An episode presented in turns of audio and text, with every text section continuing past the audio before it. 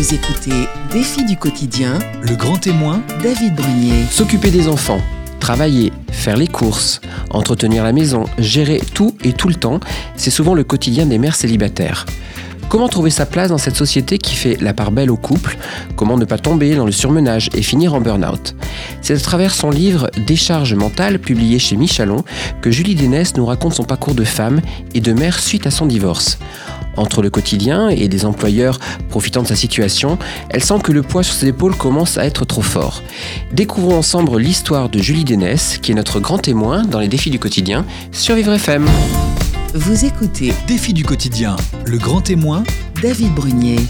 Bonjour Julie, Bonjour, bienvenue sur Vivre FM. merci. Alors, euh, on va être ensemble pour parler de, de votre livre, Décharge mentale. D'ailleurs, pourquoi ce titre?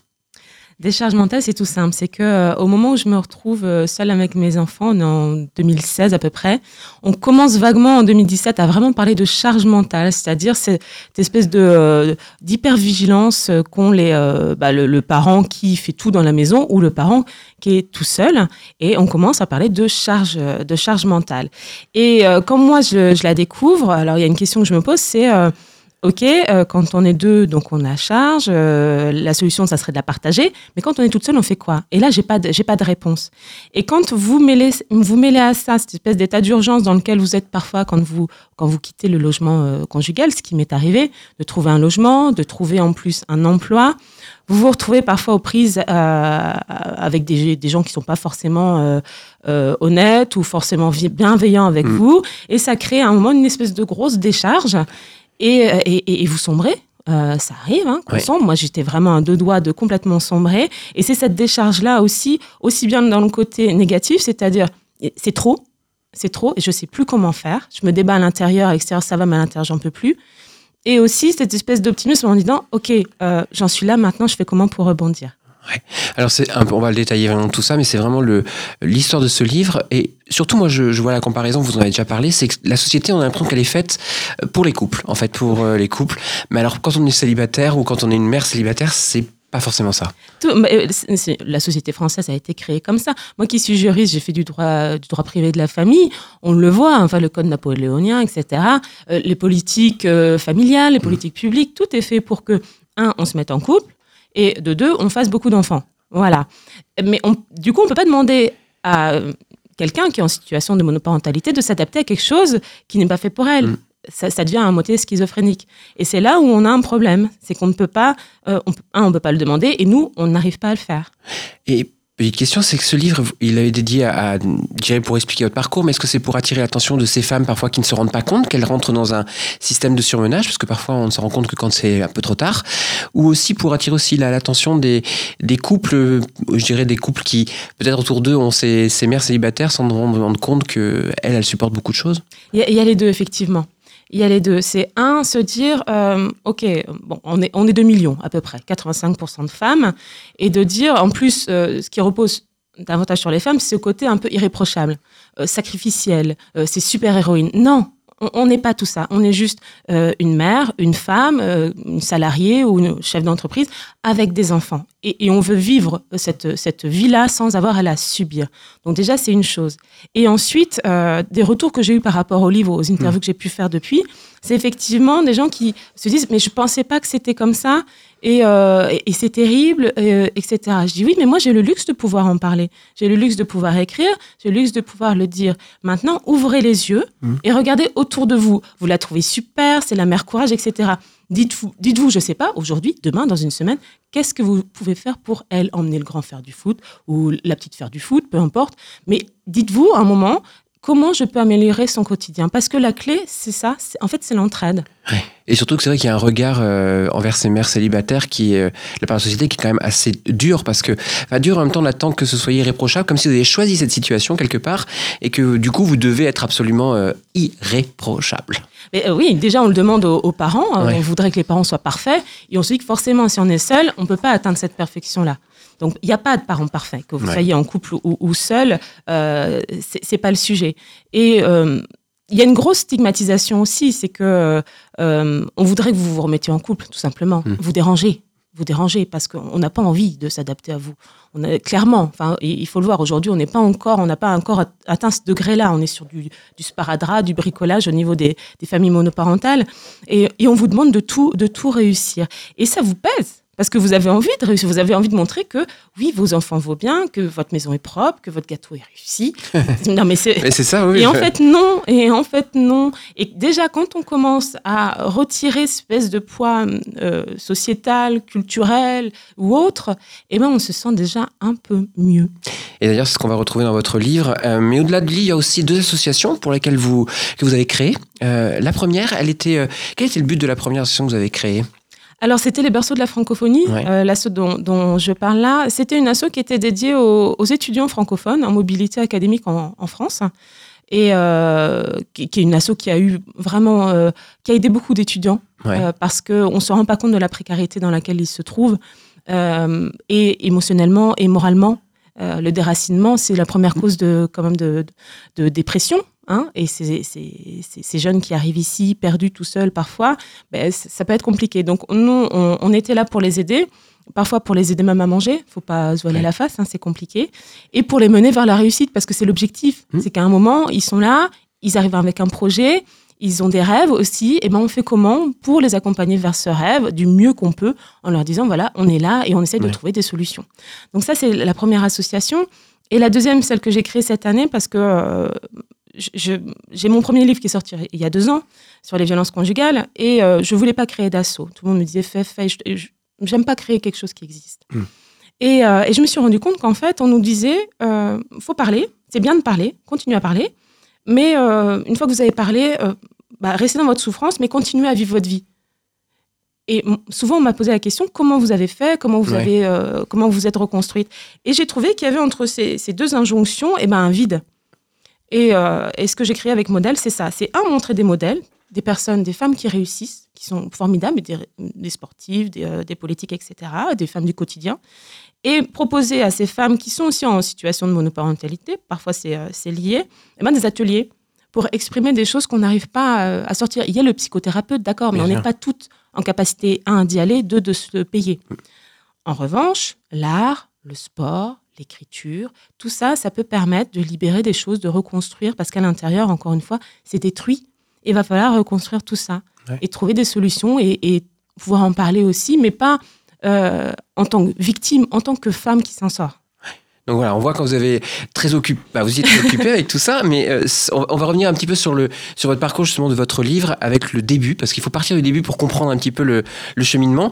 C'est, vous le dites, je, je sais plus exactement la phrase exacte, mais c'était euh, euh, en gros, il ne manquait que le chien et vous aviez euh, la vie, soi-disant, la vie parfaite. Oui, oui, oui, oui. C'était, j'avais tout, comme diraient certains, tout parce que j'avais une bonne situation professionnelle. J'étais officier de l'armée de terre, donc je gagnais très bien ma vie, et c'était exaltant. J'avais, euh, j'avais un mari, j'avais deux enfants, j'avais le monospace, la voiture, euh, enfin la, la maison à crédit immense avec un, un immense jardin, vraiment, vraiment tout, tout ce que la société attendait de moi en fait. J'étais mariée, etc. Et tout ce que je voulais pas. Ouais. Tout ce que j'avais jamais voulu et euh, dans lequel je suis, bah, je, je suis tombée. Et, et je me suis réveillée en sortant de, de en quittant l'armée. Et je me suis dit, mais, mais en fait, c'est pas toi. En fait, ça fait des années que tu joues la contorsionniste et, euh, et tu t'es complètement oublié. Tu t'es perdu dans cette situation-là que beaucoup enviaient, Mhm. mais qui n'était euh, pas faite euh, bah, pour moi, Ouais. simplement. En fait, il y avait un moule qui vous était dédié et puis euh, et puis bah, en fait, ce moule il a craqué en fait au moment, c'est ça? Complètement, complètement craqué. J'ai explosé. J'étais une cocotte minute. Ouais. Et euh, la première personne qui, euh, qui m'a vu, qui, qui est un ami, me l'a dit. Il m'a dit T'étais une cocotte minute. Quand je t'ai vu la première fois, t'as parlé deux heures et j'ai pas pu t'arrêter. Ouais. C'est comme si ça faisait cinq, cinq ans que tu n'avais pas parlé. Et c'était quoi ce, ce- ce déclencheur quelque part qui vous a permis de réaliser en fait, euh, euh, au-delà de prendre les actions, mais déjà de réaliser que non, il y a quelque chose qui va pas. C'est, c'est, il y a eu un élément ou c'est venu euh, petit à petit? Euh, ben, Il y, a, il y a eu le couple qui s'est qui s'est effrité. Il y a eu, euh, mais, mais ça s'est cassé tellement du jour au lendemain que ça a été violent pour moi parce que du coup tout s'est écroulé. Et, euh, et puis le fait que je termine mon contrat et que je, et je sois en train de me dire, eh ben, je fais quoi après? Mm. Donc je suis en période de reconversion parce que l'armée prévoit ça. Une fois que vous avez fini votre contrat, vous êtes en reconversion. Et je savais pas et j'allais m'embarquer encore dans un truc euh, complètement normé.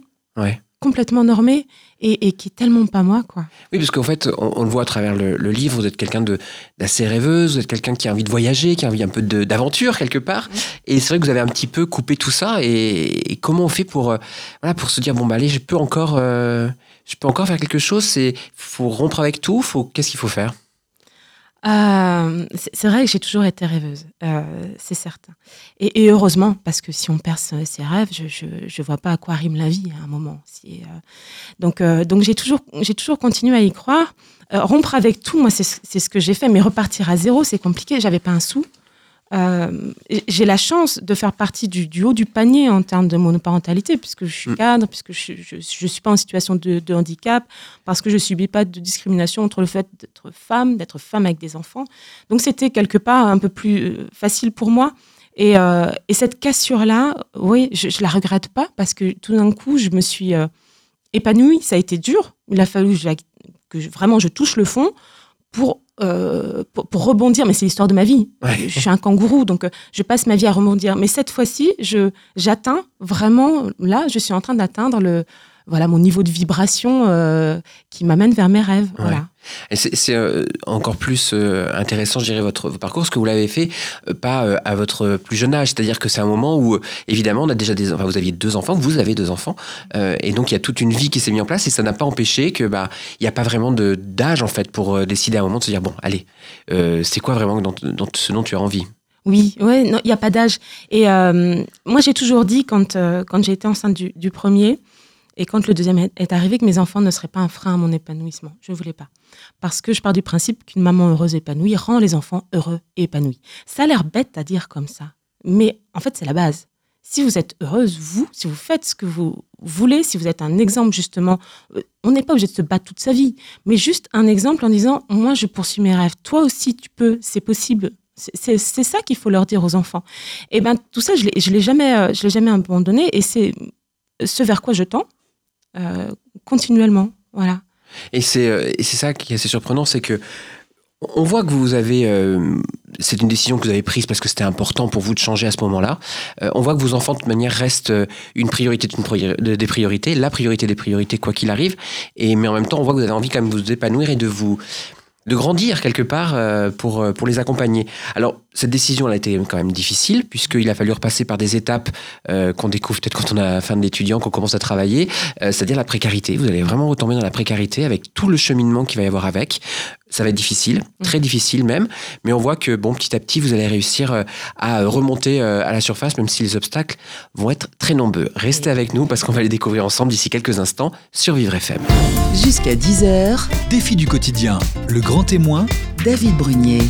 Nous sommes toujours en compagnie de Julie Dénès pour son livre Décharge mentale. Euh, on a découvert un petit peu son, voilà, le, le pourquoi de ce livre, notamment de, de, de mère célibataire qui doit gérer beaucoup de choses, trop de choses parfois, et qui peut amener euh, à des situations très compliquées. Alors on va euh, comprendre un peu comment vous êtes arrivé à, à cette situation déjà, puisque on, on l'a vu, vous avez divorcé, euh, vous aviez deux, deux petits garçons que vous avez pris la plupart du temps avec vous, puisqu'ils ne rejoignent leur père, je crois que pour les vacances. La moitié des vacances. La moitié des scolaires. vacances. Et là, ça va être quand même un parcours euh, semé d'embûches. Euh, notamment, vous, avez, vous allez découvrir la précarité dans le sens où vous n'avez plus votre contrat de travail. Et donc, il va falloir trouver un travail et trouver un logement puisqu'il va falloir quitter le domicile commi- familial. Ah. Ça s'est passé comment tout ça? Ça, c'est le parcours de- du combattant, de la combattante. Là, c'est Ouais. vrai, c'est compliqué, euh, sachant qu'à l'époque, je suis du côté de Nancy. Euh, je veux revenir en région parisienne, même si j'ai toujours dit que je voulais pas avec des enfants. Mais là, je sens que j'ai pas le choix parce que euh, l'assaut, je passe mon temps euh, à Paris et, euh, et puis j'ai plus de, de chances de, de trouver un emploi et de faire ce que je veux. Et on sait à quel point trouver un logement à Paris est quand même problématique. Donc la première chose que je fais en 2015, c'est mon dossier pour un logement social. Je me dis, bon, seule avec deux enfants, normalement, je devrais être bien placée. Voilà, euh, aujourd'hui, j'ai toujours pas de réponse. hein, mais, euh, Donc je me dis, bon, euh, je vais regarder dans le, dans le privé, sachant que tout ce qui est, annon- tout ce qui est agence, on va me demander euh, quasiment une prise de sang. Euh, je suis seule avec deux enfants, j'ai pas de boulot, etc. Donc il faut que je trouve les deux en même temps. Puisque sans, sans logement, j'aurais pas de boulot, sans Ouais. boulot, j'aurais pas de logement. Et c'est c'est juste, c'est juste terrifiant. Donc je, je dois lancer les deux en même temps. Et euh, le logement, alors j'ai pas mal de prises de contact, je vois des trucs, des taudis dans des endroits vraiment abominable avec- à des prix pas possibles. Je laisse tomber. Euh, le boulot, et ben tout simplement, comme j'étais très active sur les réseaux sociaux, je lance une annonce en disant voilà, mais euh, euh, voilà ce que je veux, Euh, voilà euh, qui je suis, voilà ce que je peux apporter, voilà mes contraintes. J'ai deux enfants. Et je suis seule. Je le dis, voilà, Ouais. parce qu'il y a beaucoup de parents solo qui le, qui le cachent. Moi, je les dis cash. Voilà, donc ça, c'est un truc à prendre en compte. Et, euh, et je tombe sur une annonce pour un logement euh, privé et je me dis de toute façon, le premier que je vais euh, voir, euh, je suis obligée de le prendre. Donc, il, il- faut vraiment que je l'ai. quoi. Et quand je le visite, eh ben, je suis obligée d'y aller avec les enfants. Donc, c'est s'organiser pour y aller. Il fait super chaud. Je sais pas où j'arrive. C'est une petite maison qui est coupée en deux. Quand j'arrive, les locataires font les travaux. Donc, je me dis, bon, euh, c'est un peu vieillot, mais euh, logiquement, moi Mm. qui ai eu beaucoup d'appartements, quand je vais revenir, ce sera beau. Ouais. et je laisse mon dossier et quelques, quelques temps après, la dame me dit c'est OK. Et pour le pour l'emploi, j'ai euh, une personne qui me contacte via les réseaux qui me dit j'ai exactement ce que vous voulez en emploi, on se voit. Euh, premier entretien, deuxième entretien et euh, je- bon, le salaire n'est pas celui que je veux, mais j'ai pas le choix. Ouais. La rentrée arrive, j'ai toujours dit que je voulais pas couper les enfants dans leur euh, dans leur année scolaire, je n'ai pas le choix de déménager pendant l'été et je n'ai rien. J'ai pas un sou. Et, euh, et je me dis, bah, il faut que j'anticipe les premiers mois. J'aurai pas d'aide je, et j'aurai pas assez parce que la maison n'est pas vendue, parce que j'ai encore des charges, etc. Donc j'aurai double loyer. Et je fais un prêt de 5 000 euros. Et, quand j'y pense, c'est, tellement peu. 5 000 euros pour redémarrer sa vie avec deux enfants. Ouais. J'avais dû calculer au ras des pâquerettes. Et, euh, et je reviens euh, effectivement voir ce, ce premier logement. Et je me rends compte que euh, bah, les travaux n'ont pas été faits. Mais que je suis là pour l'état des lieux et que je n'ai plus le choix. Mm, mm. Et là, c'est la soupe à la grimace. Euh, parce que c'est vraiment, vraiment très, très vieux. C'est Ouais. très sale parce que je ne me vois pas du tout dedans. Mais, je, mais tant pis, il va, Ouais. falloir, euh, il va falloir imaginer des, des belles choses quoi, Ouais. pour, euh, pour m'acclimater. Alors ça va être, euh, vous allez arriver avec vos enfants, euh, vous allez découvrir d'autres choses évidemment parce que vous entendrez les, les voisins du dessus euh, Mm. très régulièrement, voir les tuyaux qui passent dans les chambres. Bon bref, ça devient très compliqué et on voit qu'en effet votre repartir avec 5000 euros c'est pas grand chose pour repartir de zéro. D'ailleurs, vous allez faire des choix, notamment vous allez prioriser vos, vos dépenses. euh, les loisirs vont être évidemment limités. Est-ce que les enfants ont ressenti quelque chose ou pas à ce moment-là? Parce que parfois ils savent s'adapter un petit peu mieux que les Ils adultes. s'adaptent mieux que nous, non mais carrément. Euh, moi, moi, j'étais en train de, oui, de, de compter les centimes, de prioriser, de, de, de me couper les cheveux toute seule, de, de plus aller- entrer dans les magasins. J'avais envie. C'est, terrifiant hein, parce que je regardais même plus les boutiques. Je me dis de toute façon tu ne peux pas rentrer, de toute façon tu ne peux pas acheter. Donc, ne regarde Ouais. juste pas, Euh, parce qu'il fallait qu'ils mangent. Et c'est à partir de ce moment-là, euh, l'autre jour quand j'y pensais, que j'ai arrêté de manger le soir, par exemple. Ouais. J'avais tellement peur de pas réussir à les nourrir correctement que moi-même, je me restreignais. Parfois, le midi, je mangeais quasiment pas. J'avais pas l'argent. Et le soir, je ne mangeais pas du tout. Je- par contre, je leur faisais un repas comme à la maison, Ouais. etc.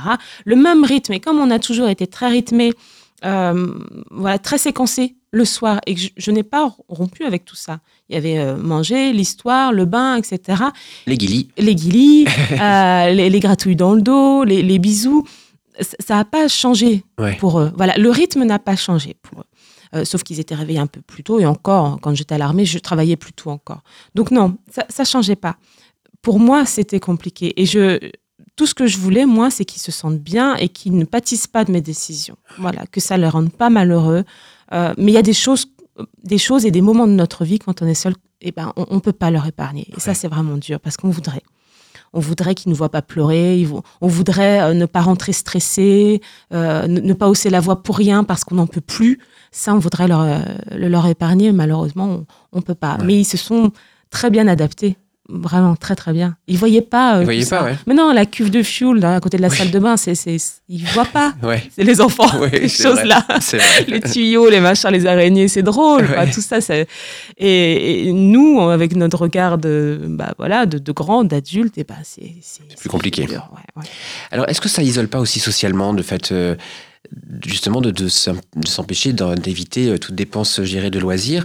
Est-ce que ça, on se trouve pas aussi un peu isolé à cause de ça? Forcément, Ouais. forcément, c'est le corollaire. Quand vous êtes dans la précarité, vous vous isolez, malgré vous, parce que vous pouvez plus. euh, Moi, je pouvais pas inviter Mmh. parce que c'est une dépense à chaque fois. euh, parce que je, voulais, je, je, je, je refusais de euh, baisser ce niveau-là. Ouais. C'est-à-dire que soit je fais, mais je fais comme avant, soit je ne fais pas. Ouais. Donc je faisais pas. J'invitais moins, je sortais moins. Même quand les enfants sont partis la première fois, j'aurais pu, j'aurais aimé aller au théâtre, j'aurais aimé profiter, etc. Et je n'avais pas l'argent. J'avais j'avais à peine pour prendre un café. Donc oui, en fait, euh, cette précarité, cette monoparentalité, quand vous la subissez comme ça de plein fouet, c'est l'isolement et c'est tout le temps, tout le temps de la privation à plusieurs échelles. Voilà, ça c'est loisir, euh, c'est la consommation courante, euh, c'est euh, la voiture, c'est tout ça. Petit à petit, vous vous enlevez tout ce qui vous paraît superflu entre guillemets. Mais, alors du coup, vous avez quand même euh, les premières étapes, c'est de trouver un logement pour pouvoir trouver un emploi. Et donc là, vous allez justement avoir un premier entretien Mhm. qui va plutôt bien se passer. Euh, il y aura évidemment une demande de, de quel est votre souhait au niveau salaire. Vous allez bien, on va bien comprendre qu'ils vont tirer vers le bas. Oui. Mais ça va se faire quand Oui, même. Ouais. Sauf que, Sauf que, bah, sauf que, euh, en fait, je me retrouve dans, dans, dans une entreprise euh, où euh, petit à petit, je découvre des choses qui sont qui, qui sont pas saines. Alors qu'au départ, on m'a vendu beaucoup de, de rêves. Je trouvais ça exaltant d'aller sur un sujet que, sur lequel je travaillais sans vraiment le savoir, mais Ouais. qui sortait un peu du juridique, la RSE, etc. Je trouvais ça cool. Et, et petit à petit, bah, je découvre une ambiance de, de travail où les gens sont, sont sous cachet, sont, sont pas bien ou en burn-out, il y a un turnover euh, épouvantable. on, on rappelle, c'est une petite, c'est une C'est PM. Une petite PME, oui, oui, oui. euh, Et il y avait des gens formidables donc tout le là-dedans. monde se connaît. Ce que je veux dire, c'est qu'on Voilà. rencontre, on croise tout le monde quasiment tout le temps. Quoi. Oui, oui, oui, c'est très familial. Ouais. Et, euh, et puis, bah, moi, j'ai, moi, j'y ai pas ma place parce que euh, j'ai déjà vécu des moments dans ma vie où on a essayé justement de, eh de- d'effacer mon sourire sur, sur mon visage, hein, comme je dis souvent, ou d'effacer mes rêves. Et là, je ne veux plus, donc je ne me laisse pas faire. Ouais. Et, et c'est pas le- la bonne stratégie dans Non. cette entreprise. Ah, Ils veulent pas, en tous les cas, on voit bien, euh, on va pas tout raconter, mais c'est vrai qu'on voit bien qu'il y a. Et même c'est. Moi, je- en lisant, en tous les cas, j'ai presque eu l'impression que c'était de la manipulation quand même. C'est, moi, je, retrou- je retrouvais euh, euh, cette espèce de ce qu'on appelle la stratégie de l'agresseur dans le milieu des violences conjugales. C'est-à-dire que la première relation que vous avez avec votre agresseur, il vous vend du rêve. Hmm. C'est le prince charmant. Là, c'est l'employeur de l'année, celui que j'attendais de- depuis toute ma vie. Ouais. Euh, ensuite, il vous fait parler de vous. C'est ce qu'il a fait. Quand on fait l'entretien, on parle pas de mon CV, on parle de moi. Donc ma précarité, mon divorce, même si j'en dis pas beaucoup, j'en dis suffisamment pour qu'il puisse l'utiliser contre moi. Après, il vous isole, euh, forcément, il faut que vous alliez habiter à côté de chez lui, etc. J'ai trouvé ça terrifiant. Et puis, ben, ensuite, il, il organise son impunité. Ensuite, il met de la tension euh, au niveau du travail. Et ensuite, vous êtes euh, entre ses griffes parce qu'il sait que Ouais. vous ne pouvez pas perdre cet emploi. Oui, parce qu'en plus, il y avait le jeu de la, de la période d'essai qui était euh, primordial, parce Ouais. qu'il fallait tenir bon jusqu'à la fin de la période d'essai, quoi qu'il arrive. Et il le savait très bien. Et ils le savaient très très bien, bien sûr, tous.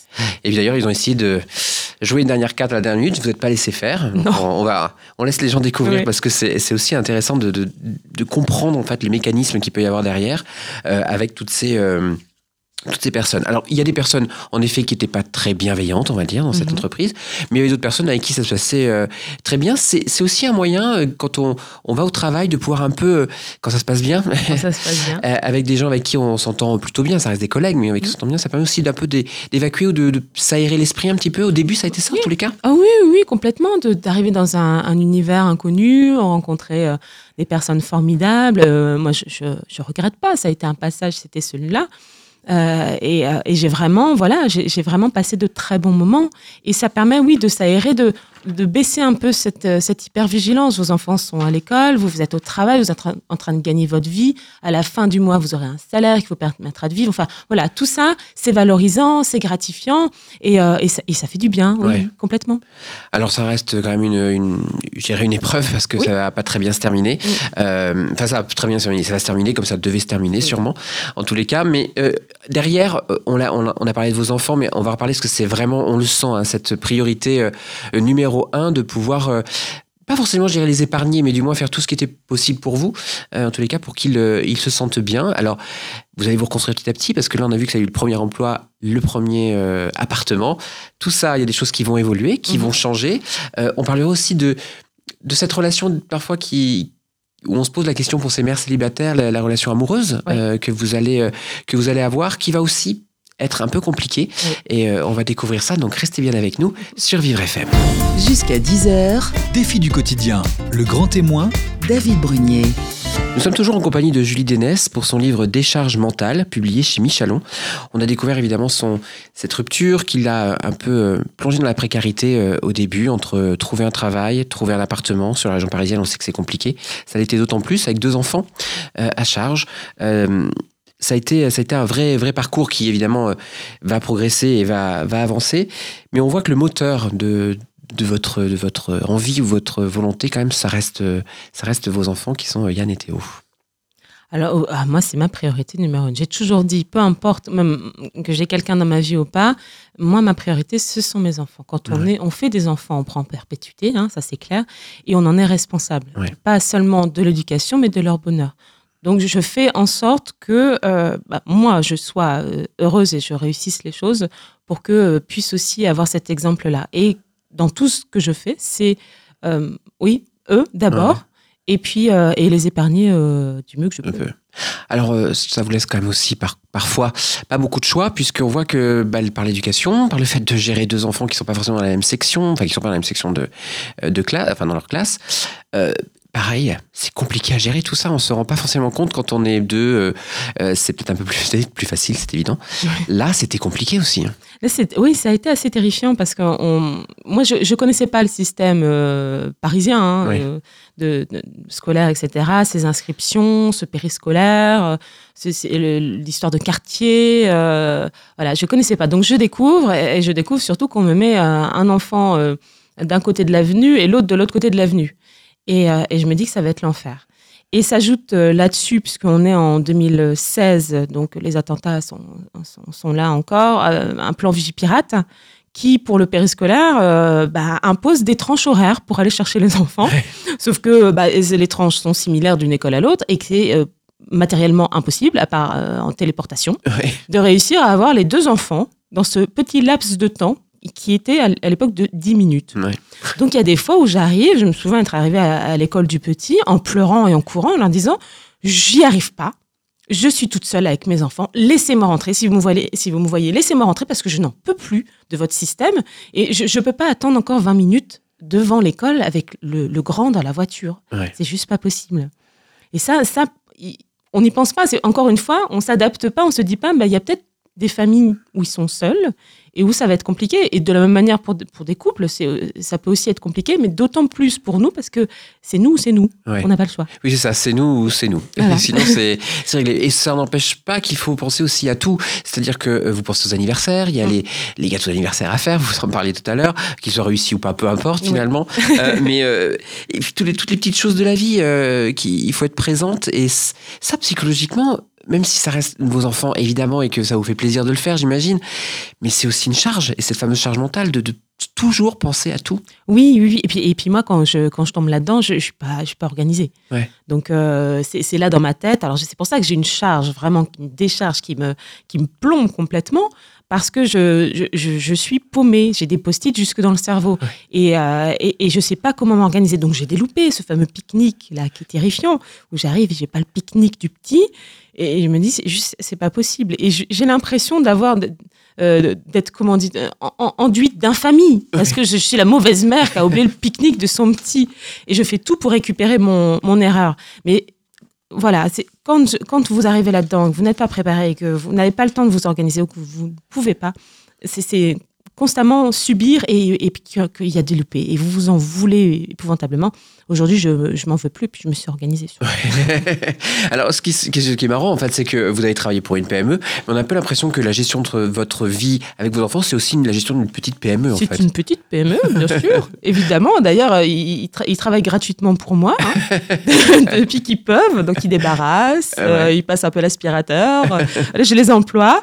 Euh, mais c'est mais c'est exactement ça, parce que vous avez, le, vous avez le budget, vous avez un planning, vous avez euh, ben, des imprévus, vous avez des dates que vous ne pouvez pas louper, le- la vaccination, les rentrées, les échéances, payer la cantine, etc.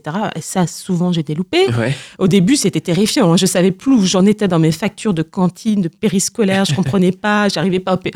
Enfin, c'était- je m'en sortais pas et j'avais une, je commençais à avoir une dette. Euh, malgré le fait que je pouvais payer. Ouais. Comme je n'arrivais pas, le temps allait plus vite que moi. Ouais. Et, et bah, je me retrouvais avec une dette à essayer d'appeler, c'est de, de trouver des solutions.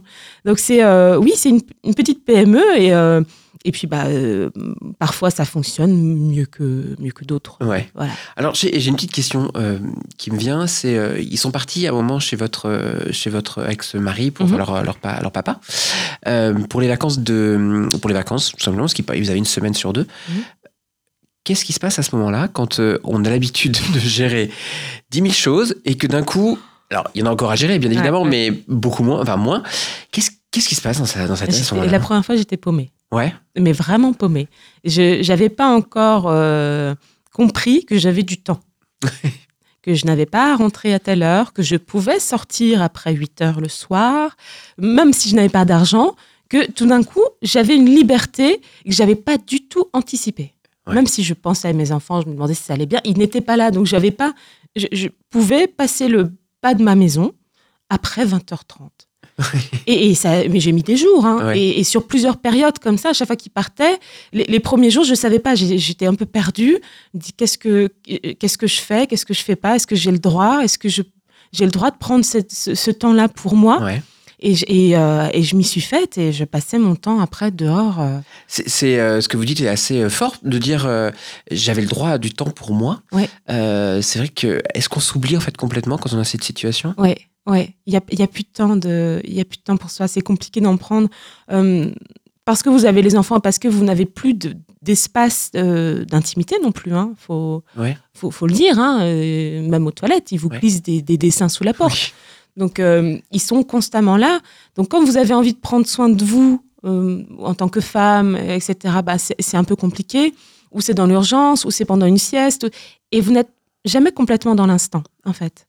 Euh, donc, vous oubliez, comme vous n'avez pas les moyens non plus d'aller faire un, ce, que j'appelle un achat thérapeutique. Ouais. Quand ça va pas, on va acheter un truc Ouais. et on se sent mieux. Ça, vous ne pouvez même pas le faire non plus.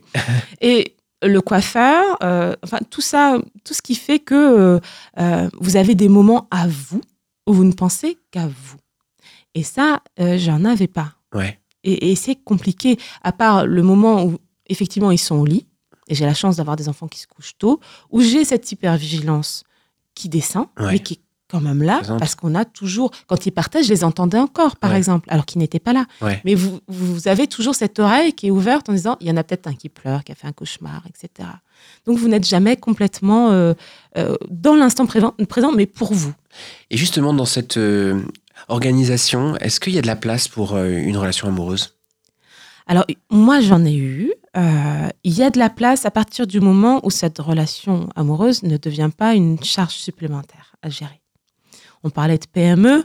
euh, quand vous avez un nouveau client, il faut que vous ayez la main-d'œuvre, il faut que vous ayez le temps pour accepter le nouveau client et les ressources nécessaires. Et, et quand ça devient euh, une charge, quand euh, on ne vous laisse plus le temps, quand on vous fait constamment des reproches justement sur votre gestion du temps, sur le fait que vous soyez fatigué, etc., c'est pas possible. Là, on explose complètement et on ne peut pas assumer en plus ce genre de relation. Donc, il faut trouver quelqu'un de, compréhensif, de euh, voilà, de, bienveillant. Je, ne dis pas qu'il était, qu'il l'était pas.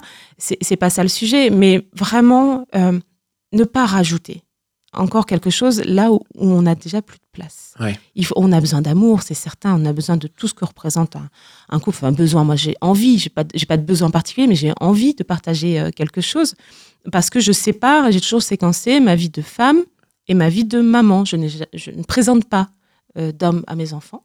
Je veux pas qu'ils en souffrent, qu'ils s'accrochent, etc. Je veux pas leur rajouter ça. Mais j'ai droit à une vie de femme. Et ça, c'est, bah, il faut l'organiser. Et, et c'est, c'est aussi un, voilà, un métier de, de funambule et euh, de, jon- de jongleuse, quoi. Ouais, c'est ça. C'est on sent toujours euh, un peu compliqué pour arriver euh, jusqu'au bout. Aller jusqu'au bout en tous les cas. Euh, une petite euh, avancée quand même parce qu'il y a, il va y avoir la, la rupture de. On parlait de le premier emploi. Vous allez euh, quand même avoir dans la tête toujours de vouloir changer de euh, de- d'appartement, de, trouver quelque chose peu de moins, sal- de moins salubre, hein, parce que c'était un peu le, le sujet. Vous allez y arriver petit à Oui. petit à obtenir ça. Est-ce que ces petites victoires, parce que c'est quelque part une petite victoire, est-ce que ça met quand même du baume au cœur en disant bon, j'ai pas fait ça pour rien? Évidemment, chaque, euh, chaque marche que- qu'on franchit euh, vers cette, cette liberté, ce bien-être-là, c'est c'est une, une marche énorme. vraiment. Et quand je, je change, donc je- j'ai plus mon premier emploi, j'en retrouve un qui me permet, comme c'est un CDI, d'avoir un nouveau logement, de pouvoir en trouver un, parce que c'est Ouais. toujours pareil, hein, c'est une histoire de quartier, d'école, de pas vouloir euh, euh, changer d'école aux enfants. Donc je, je suis hyper restreinte encore dans mes mouvements. Euh, la chance de trouver un emploi, parce que quand on est seul euh, et avec des enfants, notre bassin d'emploi se réduit à peau de chagrin. Mm. Euh, là, c'est infernal parce que j'ai j'ai, j'ai un trajet de voiture qui, qui- qui est juste épouvantable.